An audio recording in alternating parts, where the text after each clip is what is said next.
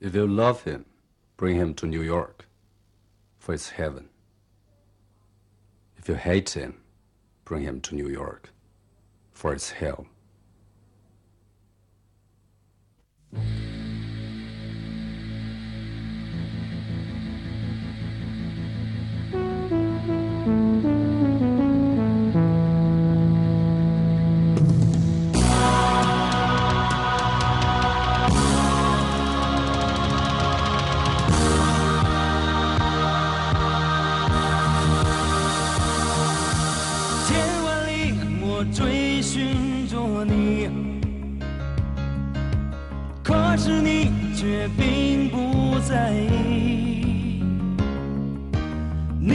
像是在我梦里，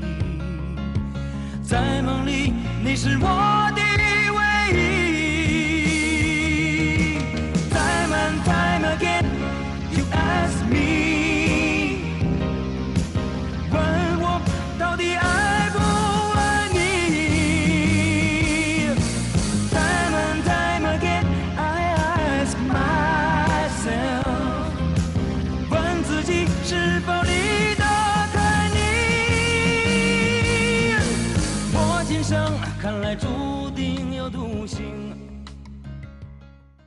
大家好，欢迎收听这一期的禁止携带。录制这一期节目的时间是二零二四年的二月一日，此刻我在泰国的曼谷。上一期我就说过，在春节前还会更新一期，然后正好从西半球回到东半球。我每次这种东西大对倒的时候，时差都是挺难倒的，尤其是在前几天，每天都困得特别早，可能晚上八九点就困了，然后一般凌晨三四点也就醒了。醒来之后，正好也躺床上没事儿干，我就想趁着这个夜色，反正挺安静的，那要不就录一期播客。因为白天的曼谷还是比较吵的，尤其是那么多那种飞驰来的摩托车，他们的引擎声特别大，可能也就是这个凌晨的环境特别适合录播客。嗯，录这一期其实也没有别的一些特殊的意义了，无非就是马上要春节了嘛，最主要是为了祝大家新春快乐。因为春节毕竟是我们国家最重要的节日，也是很多人千里归途回家的一个时间点。然后也有一些朋友会趁着这个春节出去玩儿，因为前几年的春节在我们看来其实都不太正常。虽然去年的春节已经放开了，但是我也知道在那个时间段，因为由于十二月刚刚放开嘛，所以很多人还是感染了这个病情的。所以相对来说，二零二四年的这个春节。是真正意义上大家可以出去玩，可以肆无忌惮的回归日常生活的一个春节，啊，无非就是随便聊一聊了，然后也没有什么压力，嗯，只是在选择这个题目的时候，我有点无从下手，因为前一段时间我的行程是比较乱的，我可以简单跟大家说一下，嗯，我是要拍一个商业拍摄，先是飞到了越南的胡志明，在那儿待了两天，然后发现那边不行，不是特别好拍。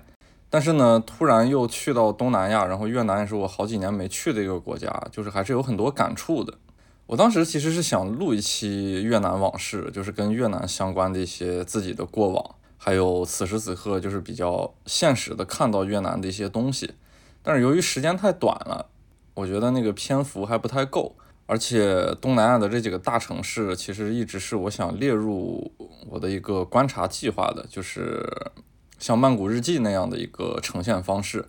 我到那边去住一阵儿，它不是一种旅游者的心态，然后也不是一个干活状态下的那种需要拍摄的心态，就是会像去年的此时此刻我在曼谷一样，一种花一段时间，然后可以融入本地的那种正常生活，住在本地的社区里边，只是在每天进行的这个当地的日常生活之中，然后进行自我的一种观察。虽然是出于自己的视角了，但是相对来说是非常客观的，因为他们在我的眼前就是一个很重要的样本。然后我平常喜欢写点东西，我会把这些东西全部记录下来，并没有过多的规则，写的比较随意。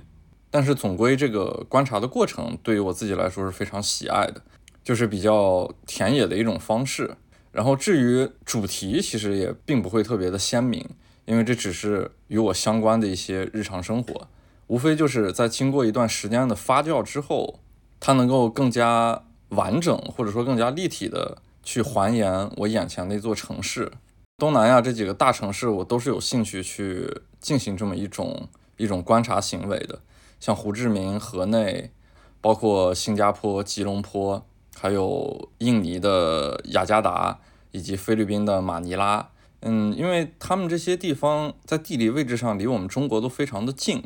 他们发生的很多故事，生活的形态其实跟中国也是非常相像的，但是呢，又有微妙的不一样。就是在这个微妙的不一样之中，产生了一定细微的差别。这种差别是我特别感兴趣的。它不会站在就是特别我们角度的一种视角，它可能需要抽离开来，站在一个第三者或者说是一个更加世界化的角度去看待这些城市的变化，还有这些城市的一些时间点上的切片。另一个角度说来，就是东南亚真的是很舒服的。因为每次去完各种其他地方，什么欧美拉菲啊这些，看上去在世界很发达或者很极致或者很边缘或者很特殊的一些区域，但其实每次一到东南亚，那种周身的惬意就会彻底将自己包裹。就无论从环境呀、消费呀，还有这种生活上的便利性，就很多东西是非常易得的。它的这个生活的感觉跟我们东亚这种密集型城市是密切关联的，它是很像的。然后从胡志明离开之后，我就去到了美国，去美国先到的洛杉矶，然后在洛杉矶只住了一晚上，第二天就去拉斯维加斯干活。其实选拉斯维加斯的原因很简单，就是我的这个拍摄呢是需要一个在天气特别好、特别稳定的情况下去拍摄，也就是需要很透亮的那种晴天。然后当时搜了一下全世界的这个云图，就是美国的西边天气还是很好的，所以当时呢我就去到了美国的西海岸。但是情况是这样的，就是在拍完拉斯维加斯之后，我个人觉得对于大城市这个拍摄主题的情况来说呢，拉斯维加斯还是缺少点东西。众所周知，拉斯维加斯是一个赌城，它也是美国非常重要的旅游城市。所以呢，在拉斯维加斯往往也都是一些游客了，尤其是在那个 Strip 区域，就是全是各种各样的赌场、各种各样酒店的那一块区域。它缺少一种本地的生活。然后呢，所有的人进入拉斯维加斯之后，生活的状态都是很像的，它都是一种游客，然后一种很放松、很惬意的那种那种生活状态。然后呢，在这种生活状态之下。其实有些时候，对于拍摄来说是缺点乐趣的，就是你拍到的很多人，他们看起来都沉浸在一个相同的气氛里面，无非就是各种各样的背景会不太一样，有的时候是这这一栋楼，有的时候是那一栋楼，但是总体来说，他们都缺少一种很强烈的生活的某种气质。然后当时拉斯维加斯拍摄完之后，我就又看了一下天气预报，美国的东海岸正好天晴了。而且很短暂的，就会晴那么两三天，所以呢，我就选择了再去纽约拍几天，因为纽约作为一个城市，它确实是足够丰富的。而后就从纽约去到了哥伦比亚，拍摄完之后又回到美国，经过亚特兰大，经过洛杉矶转机，经过一个冗长的路，我是又经过新加坡，现在到了曼谷，又回到东南亚，也没有其他特殊的原因了。无非就是因为那个从洛杉矶飞东亚这边最便宜的机票就是去曼谷，由于在春节前曼谷回大陆的机票又特别便宜，我这相当于是一种逆流而上，所以说我从曼谷回国的机票也很便宜，因此呢正好不如在一个大的拍摄行程结束之后，在惬意的东南亚歇两天之后再开始回家，所以在后半程看起来这个很复杂的行程呢，无非就是为了回家，回家过年嘛。我也是相当于是在一个春运大军之中，只不过这个春运不是区域性的，而是一个全球性的。我从西半球搭了也是二三十个小时的飞机，才回到了我们的东半球。在这样的一个情况之下呢，我其实本来就是想借助一期内容说一下这个一个全球的这么一个中转，然后这么一个行程，又是卡在了春节前的一个时间点，再加上去年的十二月份的一个行程呢，我好像在这。一个多月不到两个月的时间里面，就又把全球的六大洲走了一遍。就所以有些时候对于我自己来说，环球是件特别简单的事情。这种话并不是要阐述一个什么什么东西，它无非就是我自己的一个生活和工作的状态。我就是经常得这么走，它其实也很累，也很颠沛流离。这种生活并不会如同大家想象的那么光鲜。而且我呢，背后也一直有一个家乡在拽着我。每次在这种很大的行程之后，我都想回到自己的家里面，因为全世界最舒服的角落，如果从物质的角度来说，它不一定是我的家乡；但是从心理的角度来说，它绝对是我的家乡。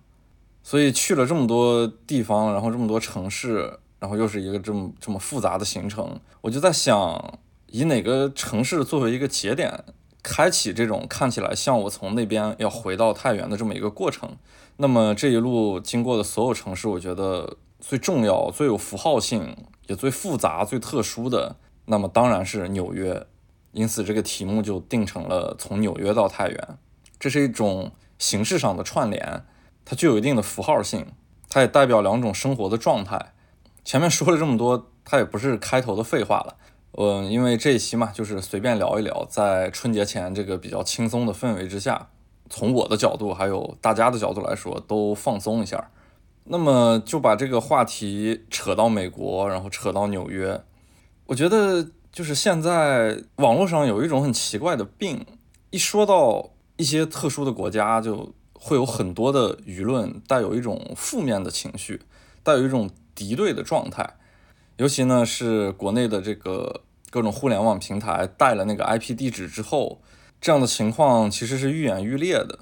站在我自己的角度，就是如果你想跟我去讨论一个远方的生活，那么我跟你讨论的先决条件就是，我希望你主观上首先不要带任何偏见。如果你去过那个地方，尤其是在那边生活过一小段时间，你有自己的体感，你有自己看待一个。我们要讨论区域的这么一个自我的视角，那么我们讨论下去的价值会变得更大。如果你直接上来就是带着一种很强烈的主观情绪，并且呢，那个地方其实跟你自己的生活压根儿是没有任何关系的，你也没有去过，那么我觉得讨论下去是没有必要的，因为我们是在向两个不同的角度去不断的阐述一件事情，这样导致的结果就是会越来越复杂。那我交代完这个。大的背景之后，这种求生欲表达出来之后，我们再开始说美国。但是我其实更愿意说纽约了。虽然这次在纽约待的时间不长，但是这座城市它毕竟是世界上非常重要的一个城市，它具有自己在整个世界来说非常独特的一种气质。在说纽约之前，也提一嘴拉斯维加斯吧。嗯，拉斯维加斯其实没有太多好说的了。在拉斯维加斯的过程之中呢，我去了一个。就现在很著名的一个拉斯维加斯的人造景点，也就是那个很大的一个球体，在很多社交媒体上，大家都看到过这个球。这个巨大的球，它的直径有一百多米，所以在这样的一个尺寸之下，它的高度也有几十层楼那么高了。如此巨大的一个球体，其实一到拉斯维加斯，在任何一个角度基本上都能看到它。这个球呢，就是 Sphere，嗯，我觉得就叫它大球吧。我这次去拉斯维加斯也买了一张票，去了这个大球里边看了一场他的表演。前段时间最著名的表演就是 U2 乐队的那个那个演出现场。我在美国的一个朋友土摩托老师，他呢之前就去到那边看到了 U2 的这个现场。去年的十一月，我在他家吃饭的时候，他给我很详细的讲述了在那个大球里边看 U2 的一个感受。嗯，我这次去呢是没有赶上 U2 这样的表演的。但是那个大球里边，它日常每天都有三场这个很正常的一种算是体验性质的视频播放，在那个大球里边可以感受一个不一样的这种观影感受。嗯，确实是，就是我没有去到过如此巨大的一个空间之内，而且它这个内部的空间呢，又是一个剧院形式的，就是它的那个座位楼梯是一个很大的坡度，对面呢是一个巨大的球形的穹幕。由于这一切构建出来的这个空间有点太大了，它已经大到了超过我们所有以往见过的类似的空间，因此呢，进去以后反而有点感知不到这个空间的这种存在，因为进去以后对于自己来说，人是太渺小了，这个巨大的空间会扭曲一些你的认知，回归到这个真实的状况来说，我觉得这个大球对于一些恐高人士或者说是残障人士是不太友好的。这个座位，尤其是靠后排的，可以看到离的前排那些座位，我靠，这这之间的跨度是几十层楼的一个高度。至于那个影片播放，它无非就是站在一个人类视角，在地球毁灭之后，然后去到了外星生存，被激活了之后，回望地球过去有些什么东西，一个其实特别烂俗的套路了，没有什么可讲的。而且我觉得对于影片来说，它拍摄的那些适合拿给外星人看的地球视角的这些场景，无论是动物呀，还是地球辉煌的一些文明呀，这些拍的。如果从影片的角度来说，比那个《天地玄黄》或者是《轮回》这样的电影还是差的一截的。我就想，如果把《天地玄黄》或者《轮回》这些东西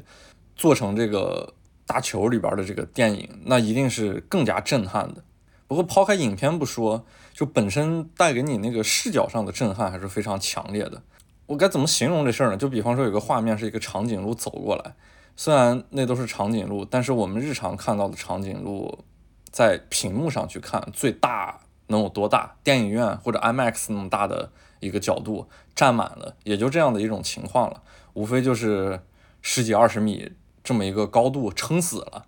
但是在这个大球里边，一个长颈鹿走过来，在那个屏幕上，它可能有上百米的高度。然后这个上百米的高度凑近你的时候，它会带给你一种强烈的生理上的压迫感的。再加上那个穹幕是将整个自己视线范围之内进行包裹的，那个沉浸感是非常强的，就相当于你完全进入了屏幕中的那个世界了。已经，就是当这个屏幕足够大，它的那个分辨率足够高，并且刷新率也足够高的时候，这一切混杂起来的科技，它确实可以完全欺骗掉你的眼睛。我觉得有机会的朋友去到拉斯维加斯。哪怕赶不上那种很特殊的一些乐队的演唱会，嗯，也可以去进行一个小时的这种观影体验，去那个大球里边感受一下。这确实是整个世界来说非常不一样的一块屏幕，也会带给自己一种非常不一样的视觉体验。有关拉斯维加斯呢，就说这么一点就好了。从拉斯维加斯去纽约的飞机，我是坐的达美航空。其实当时是为了省钱了，因为我达美航空里面有很多积分，然后这个积分呢也是疫情期间的产物，因为当时疫情期间机票的价格非常非常的贵，我二零二一年往返了两趟美国，都是坐的当时仅有的达美航空，然后就获得了特别多的积分。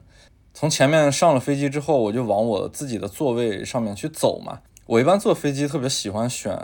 特别靠后的座位，所以就在往我座位走的这个过程中。那个座位两旁，他会站一些空姐，对上来的乘客表示欢迎。当然，他们的那种笑容还是看起来比较机械式的了，因为都是一个服务行业的标准笑容。但是就在这些空姐之中，突然有一个黑人族裔的空姐在叫住了我，然后并且眼光很惊讶地看向我的手臂，还把我的手抬了起来。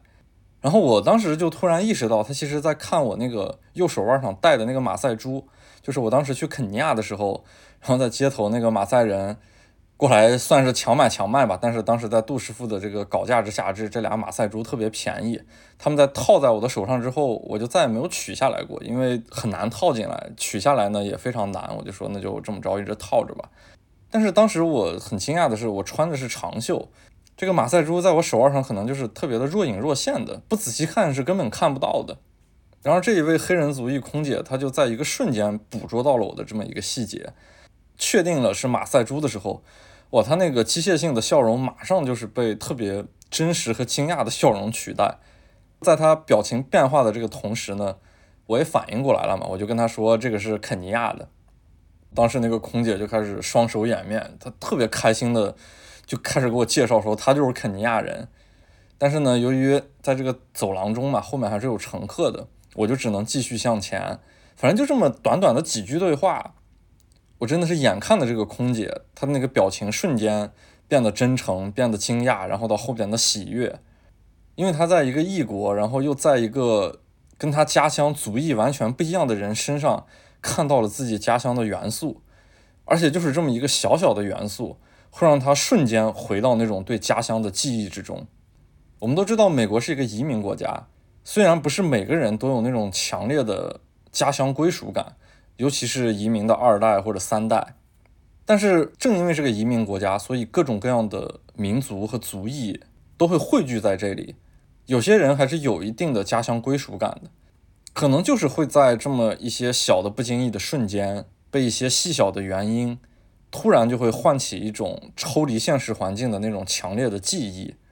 尤其是这种新来的移民，或者说是在这边只是工作的人们，他们的这种感受会更为的强烈。我觉得这个事儿倒是不是独立的看待，以美国这个国家为背景的。我觉得这事儿只是基于人的本身，这是人对于土地的某种连接感的最真实的一种呈现。这跟我每次在异国状态是一样的，有些时候会专门找一些中餐去吃，这种元素都是一种强烈的土地连接感。它在一定程度上满足了味觉，然后味觉呢就满足了一种。你在陌生环境之内，些许的那种，无论是安全感还是归属感，就会让你觉得很踏实，让你觉得很舒服。然后我就走到了自己的座位上，我还回头看那个空姐，她一下就感觉是跳脱出了某种限于工作的那种很重复的一种状态，整个人的状态就发生了这种很微妙的变化，而且这种变化就完全是因为我的手上戴了一个来自于她家乡的产物，所以这个感觉就是一个双向回馈的快乐。从西海岸到东海岸的飞行时间是非常长的。到了纽约的时候呢，天已经黑透了。我降落的是纽约肯尼迪机场，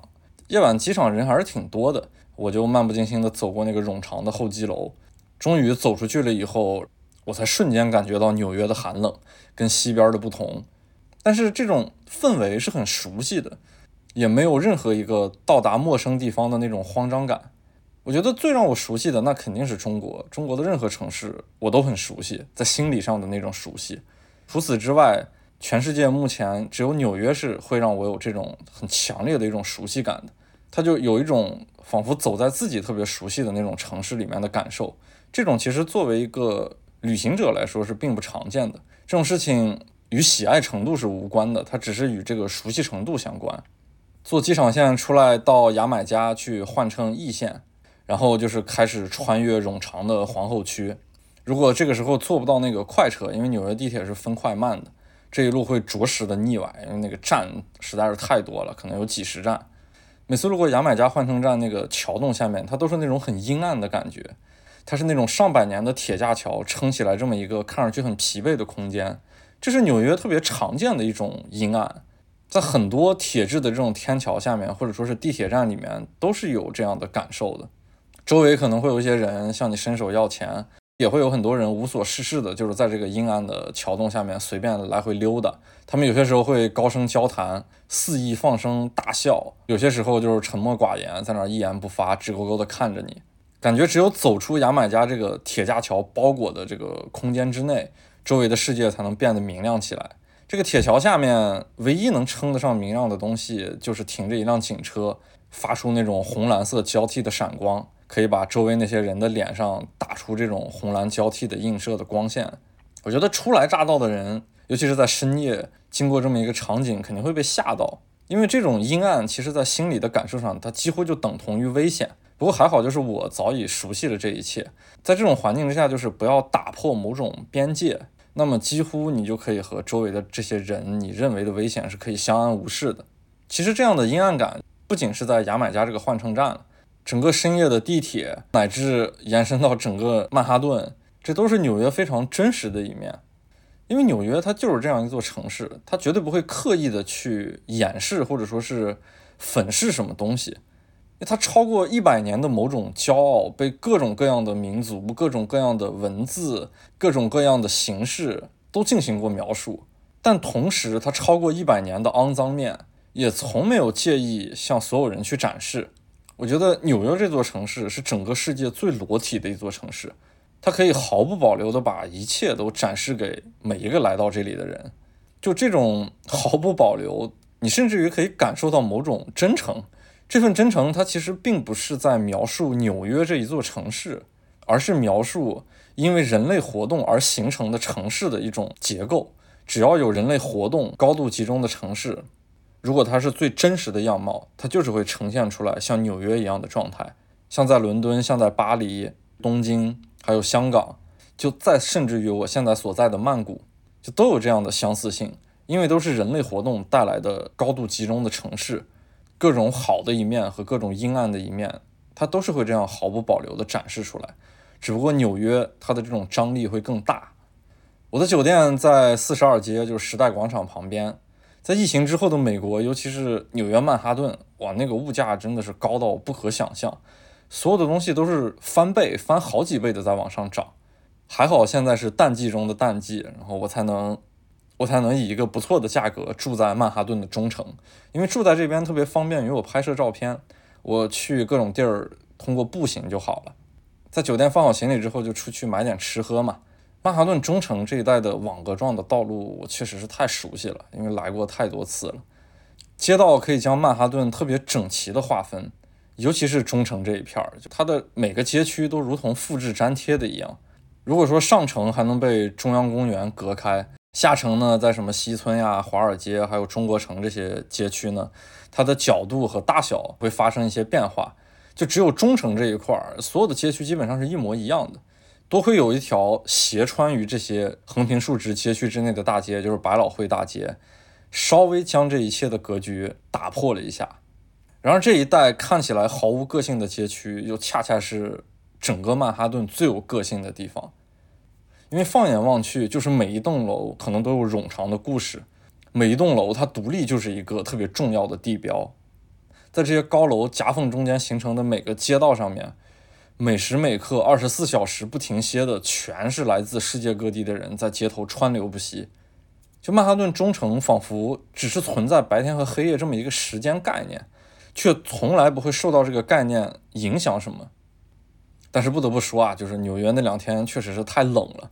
我这一个冬天感觉第一次有种被冻成狗的感觉，就是在纽约了。虽然如此的冷，但是我走在那个街头上。就周围那些各种各样的妖魔鬼怪，就带引号的妖魔鬼怪，又重新出现在街头了。就这种感觉会迅速让我自己兴奋起来。相比之下，真的拉斯维加斯的街头过于平庸了。在曼哈顿的这些妖魔鬼怪们，真是可以随意彰显自己的个性。就只要你不违法，基本上没有什么约束。当大家共同出现在这里的时候呢，也没有谁看起来特别的平庸，或者说是出挑。你的身份、你的族裔、你的阶级，在这个刻板印象中，其实最该讲究这一切的城市里面，体感上来说反而是最模糊的。你可以肆意，就是只要你不违法，你你就是你，你想做什么做什么，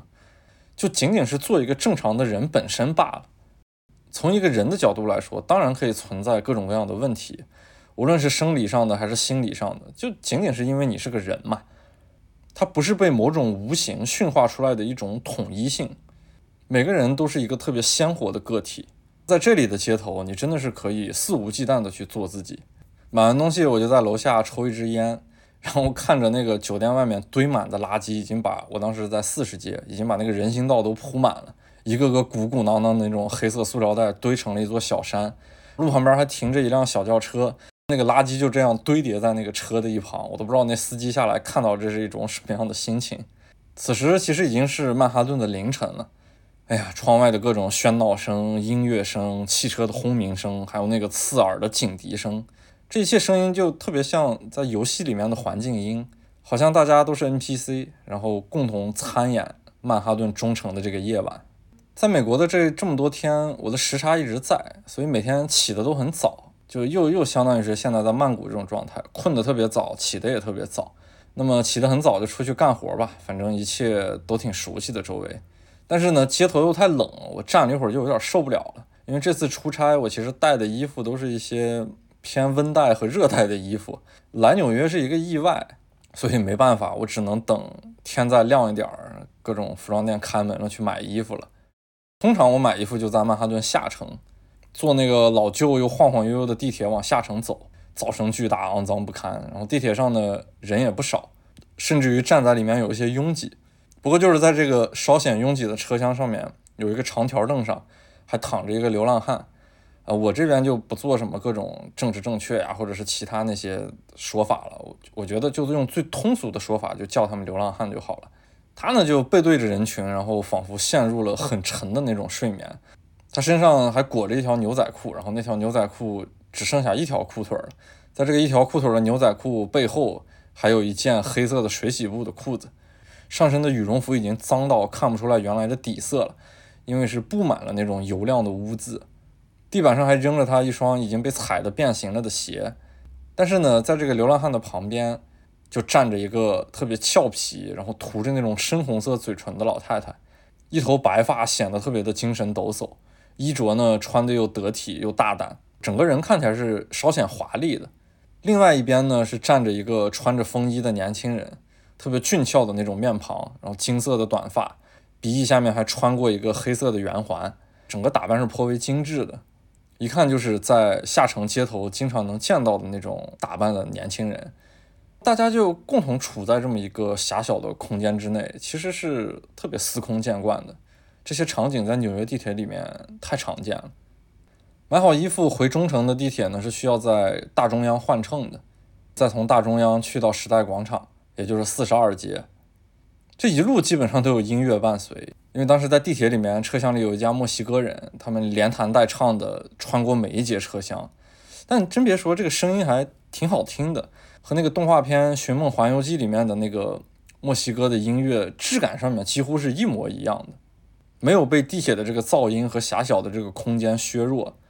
一家人中的那个父亲弹的是最起劲儿的，最小的儿子就拿着他那个父亲的草帽，向地铁里的每个乘客讨要一些打赏。当时在我们那个车厢里面，因为大部分人都是比较沉默的嘛，最大方的一个就是一看就是那种墨西哥族裔的乘客，这个歌声一定又踩在了他对于家乡的某种连接之上。在纽约地铁里面，确实能看到各种各样不同的节目了。嗯，除了卖唱呢，还有各种各样杂耍的。就狭小的车厢，特别像一个热闹的街头，和那个地面上的世界没有太大的差别。在曼哈顿中城大中央和四十二街这两个地铁站，应该是最大的两个换乘站。在这两个大的换乘站里面，是能听到各种各样的歌声的，甚至有些时候他们的表演是特别的专业，就会给你一种感觉，就是在这边想进行卖唱，它的从业门槛是非常高的。所以就在这两个地铁站里面，在这样的氛围之下，有些时候还有一些真正知名的乐队，他们会伪装成卖唱的角色，在地铁站里面为这些幸运的人们去演奏一曲很著名的音乐或者自己很著名的歌曲。那天我路过大中央的时候，就是有一个小伙子在特别卖力的唱歌，然后歌声确实挺好听的，很悠扬。嗯，我就看到旁边有一个女孩在那边驻足停留了很久。我看了一下他那个整个人的状态，就是双手十指相扣放在胸前，眼睛是在直勾勾的盯着那个演唱的男孩，表情是极其的陶醉，然后面带一种安详的微笑，你甚至于能看出来一些爱意。就是人来人往的地铁站，大家都行色匆匆的，你竟然会看到一个拥有如此真挚状态的人，他在那边去欣赏别人的表演，整个状态会瞬间抽离出周围所有的环境。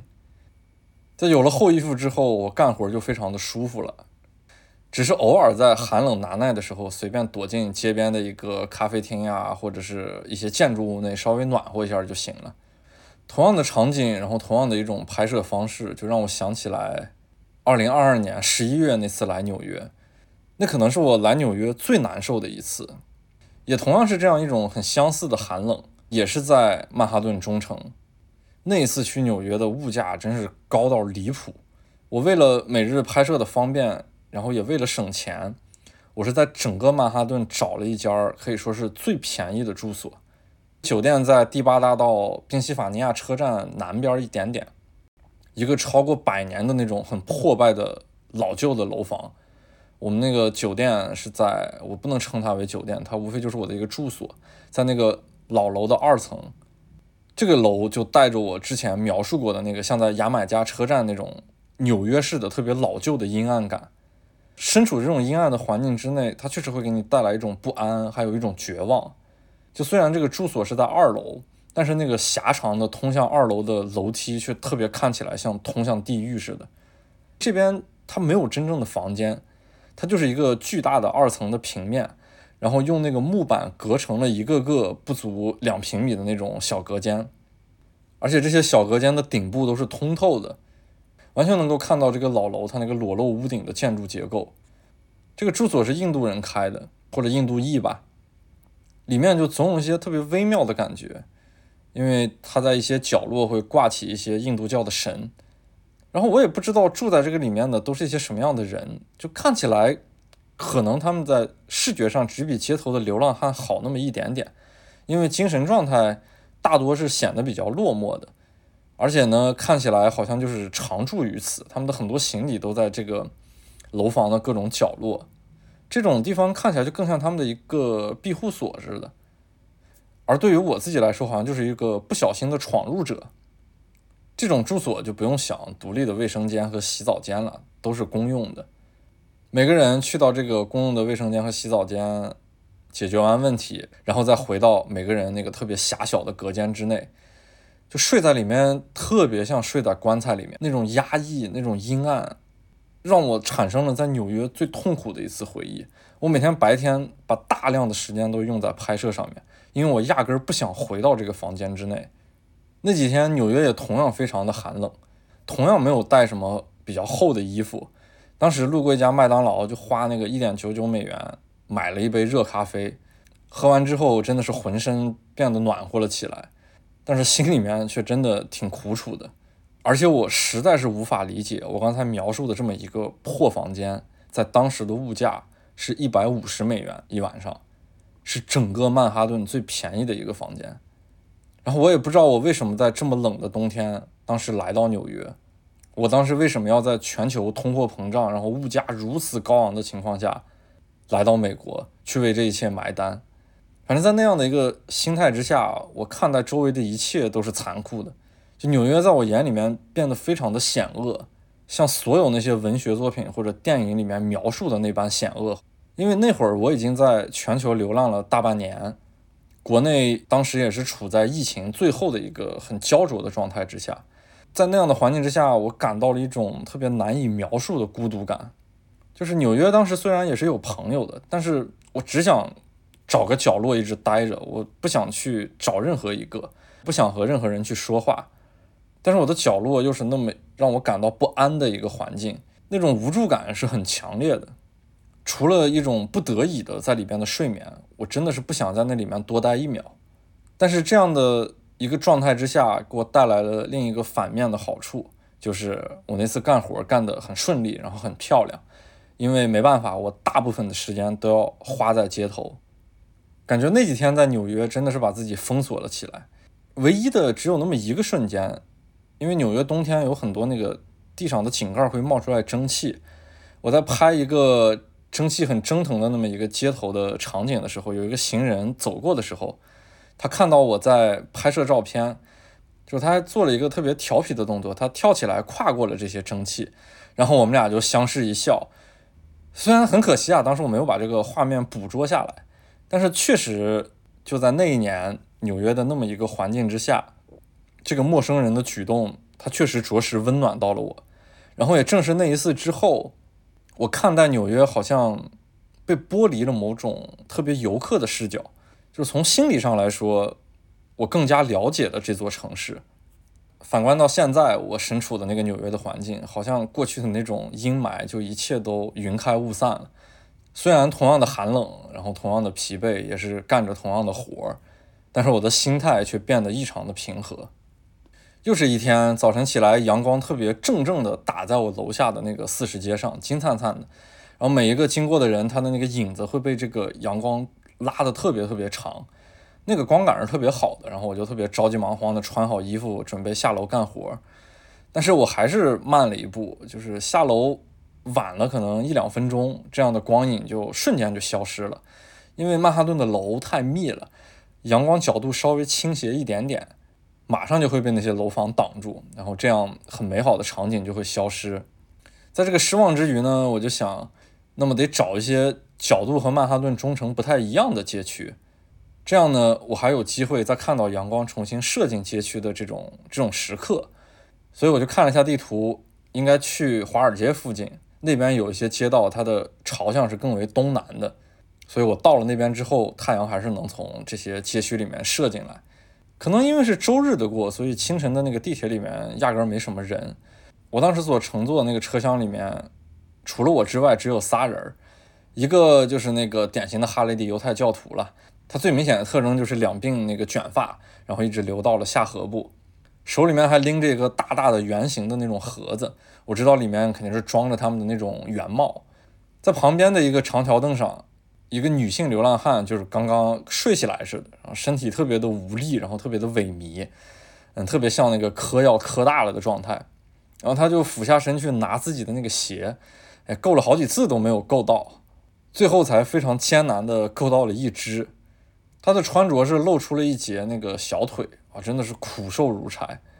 然后呢，我的斜对面的长条凳上，侧面躺着一个男性的流浪汉，他穿的一个黑色的羽绒服，然后被提的特别的高，遮住了他的脸，一条蓝色的牛仔裤只穿了半截。提到那个屁股下面的那个高度，这个这个这这种打扮好像在美国经常能看到。然后整个车厢就我们四个人，伴随着那个剧烈晃动的车厢，在纽约地下就这样穿行。华尔街地铁站一出来，就是一个特别清冷的清晨，阳光确实是特别的好。几个人牵着自己的狗，在街头这种有节奏的光影里面若隐若现。但是在这些明亮的背后，那些阴影之下，我看到了更多的流浪汉。就是他们当然也不打扰我了，只是很顺口的过来问我要点钱，要点吃的。那么我没有或者不给也就算了。以前来到过华尔街这边，往往都是一些游客如织的这种场景，再加上华尔街本身上班族很多嘛，所以我很少注意到，就是原来华尔街竟然有这么多的流浪汉，就甚至于超过了人流量更大、更集中的曼哈顿中城。我当时有个感觉，就是很难想象，就是在一个咳嗽一下都有可能影响整个世界经济的一个街区，一个拥有世界上收入最高的一群人所在的地方，在那些特别高大然后特别辉煌的写字楼的下面，甚至于这些写字楼的地下，然后就是这么多与之反差巨大的人群，突然就觉得这个城市确实是有点意思，它的张力确实是太大了。就整个城市能够看到各种各样世界顶尖的所谓精英、所谓人上人，然后也同样能够看到这些彻底不再参与到这个世界运行规则里面的人，大家就这样相安无事的共处在同一个空间之内，然后纽约会毫不避讳的把这些一切都展现出来，你身处其中，几乎能够看到整个就是人类社会的一种生活的尺度，你知道生活的某种高度是在哪儿的。大家所向往的一种所谓的美好生活是在哪儿的？然后呢，也能看到什么样的生活作为一个底色，作为一个底层，在为这一切托底。而且这一切就是这么直接的展现出来。我其实特别好奇流浪汉的一种心态。毕竟那些华尔街那些人上人呀，或者什么精英，他们是好理解的。反而是如果是那些精神没有问题的流浪汉，他们的生活是更让我难以琢磨的。就是我的生活经验中。没有遇到过这种场景，活着这件事本身成为他们和这个整个世界唯一的连接，或者说是作为人最后的一种懦弱，就是不敢去死。就除此之外，流浪汉可以做到彻底不参与这个世界了。就他们完全是可以做到心安理得在地铁内晃荡这么一天，没有任何什么亲情呀、友情的这种连接，更没有一种社会的连接。就他们不会为了吃不到饭的日子去产生那么一丁点儿哪怕去工作的动力，也完全将自己抛之于这个社会的运行规则之外。就作为我自己来说，我仿佛是做不到这一点的。就是如果一天不去做点什么，会有一种强烈的虚度感，或者说是感觉有种无形的力量在不断推着我去走。就仿佛你不去做点什么，你要么就会被饿死，然后要么就会没有所谓的一种未来。我倒不是想成为什么人上人或者什么精英之类的，但是我还是会被某种无形的力量在推着往前走，为了一口饭，或者说是为了自己所谓的某种追求去做一些事情。我觉得，即使就是再看上去逍遥，或者说是一种无为的人，他多多少少都会被我说的这个无形的力量去鞭策着。我反而见过这种最能将所谓的这一切东西都抛开的人，就是这些流浪汉。我说的是，在没有精神状态问题之下的这些流浪汉，就他们的这种生活，确实是我从我的生活经验角度来说，我完全没有办法可以设身处地的站在他们的角度去理解的一种生活。这流浪汉他自己一定也不想成为这样，可是他们实打实的就是这个社会的产物。就双方各自其实都有自己一些不可推卸的责任，无论从社会的角度还是他们自己的角度来说。只不过就是在纽约呢，在这样一个看上去很棒的街区，我还能看到这一切，他没有去掩饰。我觉得这种东西，它其实展现出了一种人类出于人性本身的一种平衡性。因为只要在正常的人类社会里面，这就是一个没有办法去统一的这么一个事实。而且这种问题它并不是靠遮蔽就能去解决的，因为这种问题它是一直存在的，它是符合人性的，符合社会运转规律的。而流浪汉本身呢，这个群体又是一个让人又同情又害怕的这么一个群体，又惋惜又会痛恨。就比方说前一天在下城的时候，当时一个黑人流浪汉他闯红灯过马路，撞倒了一个正在骑自行车的白人。被撞倒的人站起来之后，正准备开始跟流浪汉去进行理论的时候，流浪汉已经摆出了一副要打拳击的这种姿势。我看到了那个就是站起来的人他眼中的那种畏惧，最后他只能无奈的就是自己去吃了这个亏。我其实无法对这样的事情去进行某种评述了，然后更没有一个好坏对错这种二元对立的结论，并且呢，我其实也并不是长时间生活在这座城市里面。而且纽约这座城市跟我自己生活的环境太过不同。我们生活的那里已经没有流浪汉了，尤其是疫情开始之后，至少在日常生活中完全看不到这样的人群了。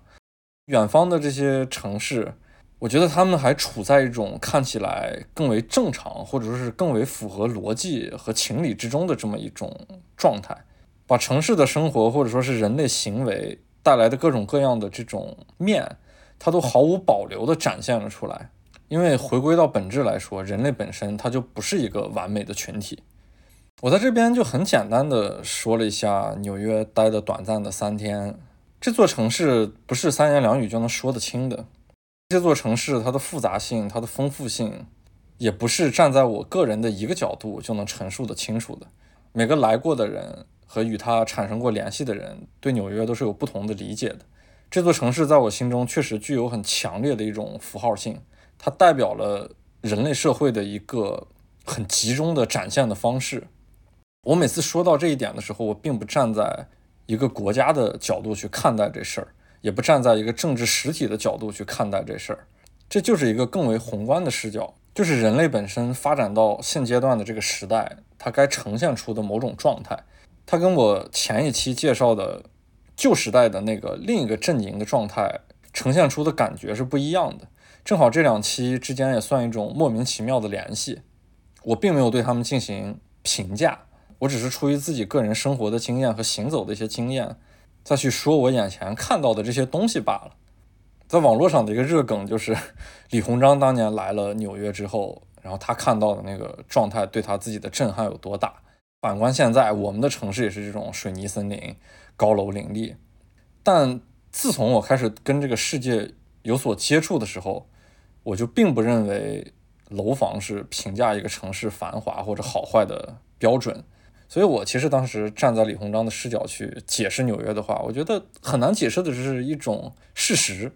你怎么样回去给你的旁边的人去形容你看到的那些建筑物，在认知不同的这种情况之下，连一个想象的具象的载体都没有的。你跟他形容这样的一个城市场景，确实在那个时代之下是没有办法能想象得到的。有些时候我也在想，我怎么样去给我爸去解释纽约。比方说我要带他去玩的话，在玩之前，那么肯定我要跟他说一下纽约的情况，那些各种高楼林立的状态，各种各样的图片，他都是见过的。包括我片头放的那个开场曲，是《北京人在纽约》这个很经典的三十年前的一个电视剧的开头曲。那个当时音乐一起放的曼哈顿那些高楼，包括以前的双子塔，现在也没有了，不复存在了。在二零零一年的九幺幺恐怖袭击之后，已经变成了现在新的世贸中心。曼哈顿的景观也发生了不一样的变化。所以我该怎么样给我爸去解释纽约？街上到处都是垃圾，很脏很乱，污水横流，大耗子乱窜。还是我给他解释，在纽约一瓶可乐。是我们国家价格的七八倍，随随便便最简单的一顿饭都要人民币一百块钱以上。还是我给他解释，你眼前看到的这些楼，有的已经一百多年了，他们如此长的一个时间里面就没有发生过任何变化。它跟我们的环境也不一样，我们每都不用五年了，可能每三年就有一个翻天覆地的变化。还是我跟他说，这里有全世界最好的一些大学，有最好的一些公司，有最好的一些人群，全世界有无数的人在向往这里，被这里抛弃，也被这里碾碎，也痛恨着这里。还是我跟他说，在这边产生了许多对这个世界发展有影响的人物，或者说这些人物多多少少都跟这个城市产生过联系。还是跟他说，不同的族裔、不同的民族、不同的文化氛围，在这边都能找到自己相得益彰的、舒适的一个自己的小圈子。你还可以突破自己的小圈子，去接触全世界其他族裔、其他文化构建出的不同的这种丰富性。就这个城市的丰富性、话题性，已经大到了我自己不太好去向我爸去解释，只能是他自己来了以后去看，然后去感受。获得属于他自己的对于纽约的一种理解。这座城市，我每次来仍然是一种过客的状态。它其实在我心中代表了一种流浪性质的象征。我每年都得花大把的时间去拍摄，然后去探访世界各地不同的地方，去满足自我的一种需求。无论每个陌生的地方，我都是一个过客。它在心态上来说，它都代表了自己的一种流浪的状态。所以反观这一切背后，能够牵着我的另一座城市，就是远在东半球、远在一个不起眼的省份——山西省最中间的一个城市太原市。我无论走多远，然后跑多少地方，我仍然能够感受到这个无形的力量在不断的牵扯着我。在一些重要的时间点，在一些自己疲惫的时刻，我都想回到太原。我知道那个地方是我内心里面最舒服的地方。然而，像纽约这样的地方，它可能代表了我的某种精神上，或者说是追求上想要奋斗的一种感觉。你仍然能够参与到这个世界里面，一场很纷乱、很复杂，需要你去挤破头，想尽办法让自己变得强壮，然后才能立足的一种生活的状态。我们不生在罗马，我们没有那样富贵的背景，所以在这个世界的运行规则之下，必须参与到这种复杂之中。所以从纽约到太原。这是我自己完全不同的两种生活状态的代表，这也是我把这一期这两个城市算是强行扭在一起的一个很重要的连接吧。过年回家，其实对于每个人来说都是一种情愫上很重要的连接。我不得不承认，就是现在的年味儿其实完全跟小时候是没法比了，而且过年也越来越变得，呃，其实确实没有意思了。能让你爽的那个瞬间，反而是过年前。就是现在这种状态，我要赶着回家，然后家乡有很多自己长久没见的朋友，长久没见的亲人，我们共同去营造这个所谓过年的一种氛围。但其实真正到了，无论是年三十儿还是大年初一这种这种时间点上来说，只要一跨过这个时间点，剩下的就是一种一种无趣，然后一种流程化的东西。说白了，还可能会存在一点空虚感。只有在你自己知道要接近家乡的时候，要接近过年这个时间点的时候，在前面的这个过程是更为兴奋的。反正我承认我是这样的，就像那是二零二一年吧，春节的时候，大年三十晚上，北方人嘛很正常，大家都会在家里面看那个春节联欢晚会，然后看到可能十点十一点的时候，哎呀，确实无聊到不行了，已经。这个除了有这么一台晚会之外，跟平常的生活没有。没有任何差别，然后我那好哥们就给我打电话说，要不 要不出去吧？然后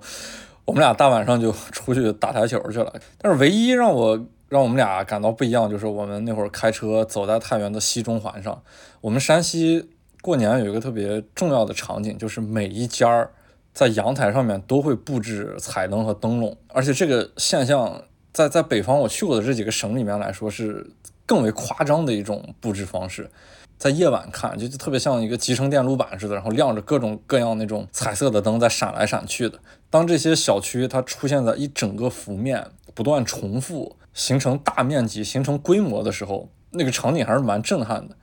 嗯，我们走西中环的时候，就看到那个西中环上好多小区都是这样的一种呈现的方式，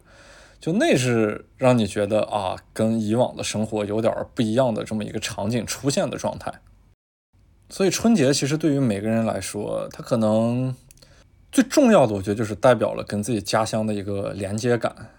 它连接了很重要的你的情感、你的年幼时候的一些过往，让你知道自己是来自于何处，然后在外奔波是为了什么。所以也确实就是这样，在这样的一个特殊的时间点，就大家无法参与到过去的一种氛围之中，那么每个人就去，那么每个人就去做能让自己快乐的事情就好，无论是回家见老朋友、见亲人。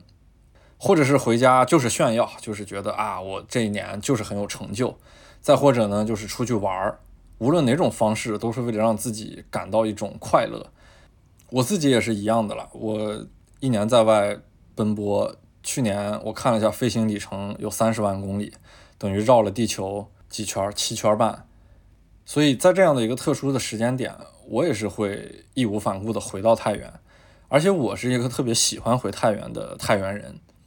我人生中唯一不在太原的两个春节，还真的都是因为疫情的一些影响。最开始，二零二零年的时候，春节期间，我当时是在澳大利亚的墨尔本干活。那个时候，就是三方的消息一直在不断的冲击着我。大年三十那天晚上，我还在一个停车楼的楼顶去拍摄墨尔本的夜景，因为墨尔本的时差比我们中国的要早一些，所以它的黑夜会更快的到来。在拍摄的过程中，因为自己也想有点所谓过年的气氛，然后就拿着自己的手机去看那个春节联欢晚会。然后另一面的消息呢，就是国内不断严重的疫情。因为那个时候疫情刚开始，所有人还处于一个相对来说比较懵懂的状态，不知道这个事情要走向何处。再另一方面呢，是我眼前要进行的拍摄，就三件事情共同汇聚在那个时空状态下的我，就是有一种特别复杂的。感情在里面。第二个不在太原的春节，就是二零二二年开始我那个很大的行走，把二零二三年的那个春节，就是去年的春节，就在东南亚这边消耗掉了。我说实话，就是在东南亚这边，我们中国春节的这个气氛还是相对来说浓一点的。无论是出于这边有华族，还是一种。消费性质的吸引，各个商家会布置这种年味很重的一些装饰，去迎合中国的消费群体。无论出于什么样的目的吧，这个年味还是蛮重的。但说实话，只要在海外的其他一些国家，就是跟这个我们中国文化扯得比较远的一些地方，年味多多少少都没有那么重。尤其是你在那个现实环境之中，很多时候都是。除了时间点到达，你知道这是我们中国非常重要的春节。其实除此之外，你周围的一切都跟我们所处的那个春节是没有任何联系的。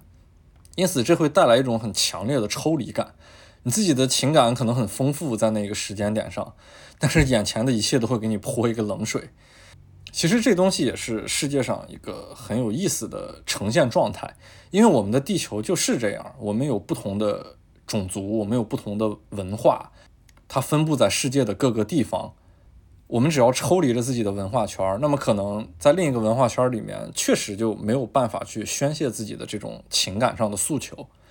因此呢，像这种移民国家，可能相对来说就会稍好一点。它是一个大熔炉，虽然它不够完美，但是它确实在这个程度之上，把所有的文化都进行了一种包容，形成了一种特殊的多元。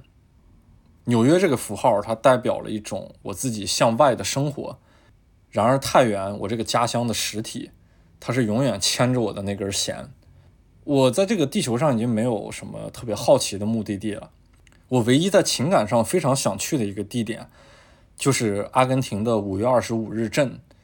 因为这个点在地球上是我家乡太原的拓点，这个点是我离太原最远的一个地方。而且这个五月二十五日镇的名字，在我看来也是足够好听的。五月二十五日，它其实一个对于阿根廷来说很重要的日期，是它的独立日。但是它它以这个日期为一个名字起一个小镇的名字，在我看来是它是具有一定文学性的。所以有朝一日，我一定要去到阿根廷的五月二十五日镇，到达这个地球上离我自己家乡最远的地方。哎呀，说了这么多，我觉得这期差不多就这样了吧。嗯，在结尾的时候呢，也祝大家新春快乐。嗯，那个最后再说两句，就是今年呢，过完春节还有一些别的计划，有关我自己的，有关我这个播客的计划。嗯，我觉得我也做了一年多的播客了，也承蒙大家的一些喜爱，经常会给我一些很棒的建议。但是呢，我好像跟大家之间还是有一定距离的。除了大家听我的一些声音，然后我给大家做一些留言，也是为了让自己可能获得更多的一些拍摄费用吧。我在想。今年有没有可能做一些旅行方面的事情？我可以带着大家去一些世界的边缘国家。如果有兴趣的朋友，其实可以给我留言。嗯，我的另一个好朋友杜峰燕，就是在肯尼亚时候那个杜师傅，他呢现在也有一些生活上的变化。他在中东地区也探访了一些路线，然后中东正好跟我自己又是有很大重叠度的地区，所以我们打算共同商量一些线路。当然，这个事情只是在一个构建的阶段。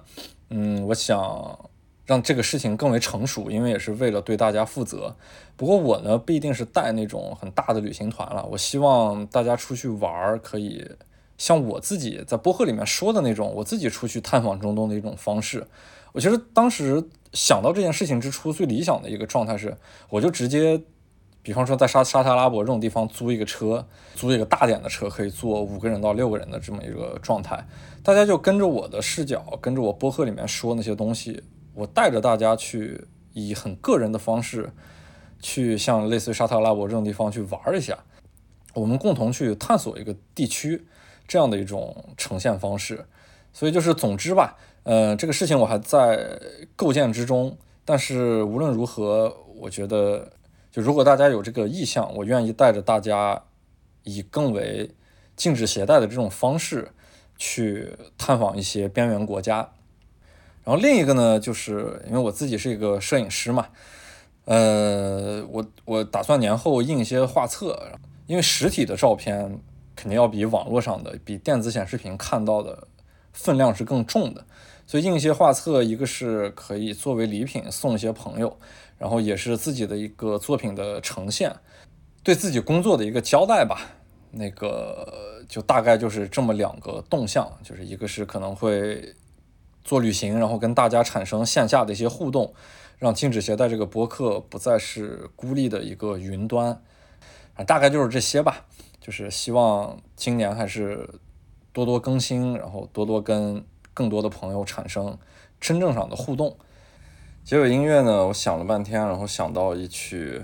能配得上这个节日气氛的。但是又没有那么通俗的一首歌曲，然后它来自一个出生在北京的做当代艺术的 DJ，然后他自己混的一首《金蛇狂舞》，在结尾带给大家。那么这期节目就到这里吧，谢谢大家，祝大家新春快乐！